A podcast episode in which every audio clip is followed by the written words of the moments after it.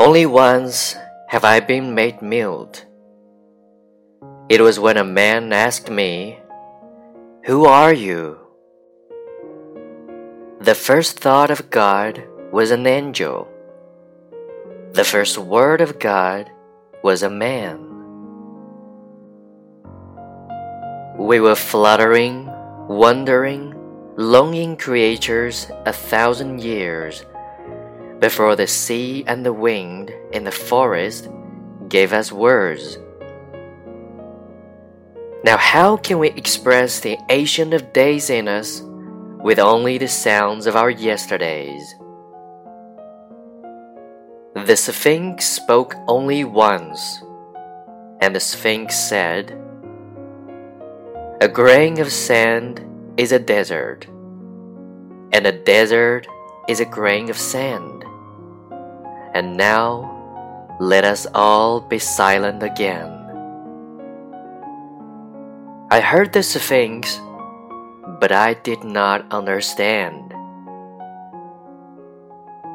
Once I saw the face of a woman, and I beheld all her children not yet born. And a woman looked upon my face, and she knew all my forefathers dead before she was born.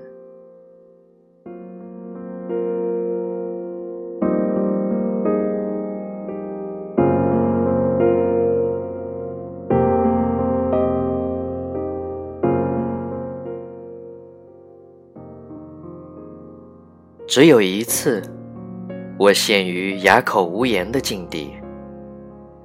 那次是有人问我：“你？”是谁？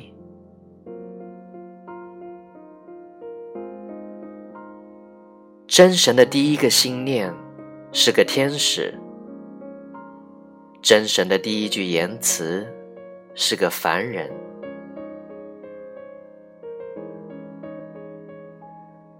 我们曾是狂躁不安、流浪彷徨、焦灼盼望的生灵，如此。度过万载千年，直到大海与林间清风赐予我们言语。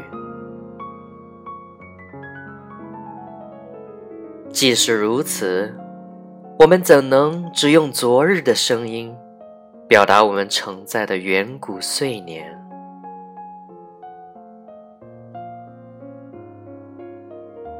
斯芬克斯只开过一次口。